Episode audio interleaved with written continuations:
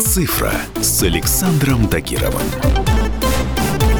Всем привет! У микрофона Александр Тагиров, и кажется, сейчас самое время поговорить о безопасности в интернете.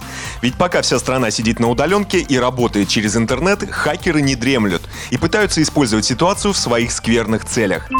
Для начала давайте зададимся вопросом, где именно мы оставляем о себе данные.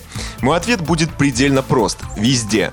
Мы регистрируемся в онлайн-сервисах госструктур, совершаем покупки в интернет-магазинах и делимся своими эмоциями в социальных сетях. Оставляем данные о себе в банках, страховых компаниях, облачных хранилищах, всего и не перечислить. И что самое печальное, всю эту информацию могут получить совершенно посторонние люди и использовать как угодно. К примеру, используя полученные данные, маркетологи могут собирать подробные карты того, что вам нравится. Именно так работает таргетированная реклама. Иногда это полезно, но чаще всего навязчиво и нежелательно. Хорошая новость состоит в том, что предприняв определенные шаги, можно избежать отслеживания, ну или хотя бы его минимизировать. Когда дело доходит до безопасности данных в интернете, то первым делом на ум приходит режим инкогнито, который есть в каждом браузере. Многие, к сожалению, ошибочно думают, что его включение гарантирует вам полную конфиденциальность. На деле это не так. История посещенных сайтов на компьютере, конечно, не сохранится. Однако ваши данные останутся на страницах, которые вы посетили. Также у интернет-провайдера и владельца сети, которую вы используете. Вторая вещь, на которую я бы советовал обратить внимание, это ваш почтовый ящик.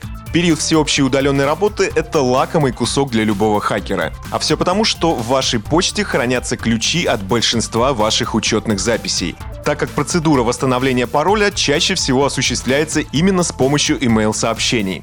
Поэтому жизненно необходимо обезопасить свой основной почтовый адрес, к которому привязаны интернет-банк и самые важные для вас сайты. Если вы хотите зарегистрироваться на сайте знакомств или в каком-то другом сомнительном сервисе, лучше создайте для этого отдельный почтовый ящик. Самый простой способ повысить свою приватность в интернете – это запретить браузеру принимать куки-файлы от третьих лиц. Давайте поясню. Файлы куки — это небольшие фрагменты данных, которые веб-сайты хранят на вашем компьютере.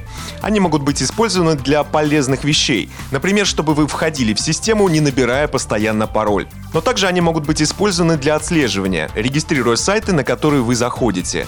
Другой вариант — это установить любое бесплатное расширение, которое блокирует рекламу и трекинг на сайтах. Так вы убьете сразу нескольких зайцев. Особое внимание я рекомендую уделить настройкам приватности Facebook и вашего аккаунта Google. Зайдя в настройки последнего, вы обнаружите удивительные вещи. Компания хранит не только историю всех ваших действий, но даже отслеживает ваше местоположение, которое можно посмотреть на карте. Благо, почти все эти лишние функции тут можно отключить. Еще один предельно простой совет, который обезопасит вас от хакеров, это не использовать один и тот же пароль на всех аккаунтах. На самом деле я лично пренебрегал этим правилом ровно до тех пор, пока одну из моих социальных сетей не взломали. И я вам скажу, что пароль там был не из простых. Он содержал заглавные и маленькие буквы, и даже цифры.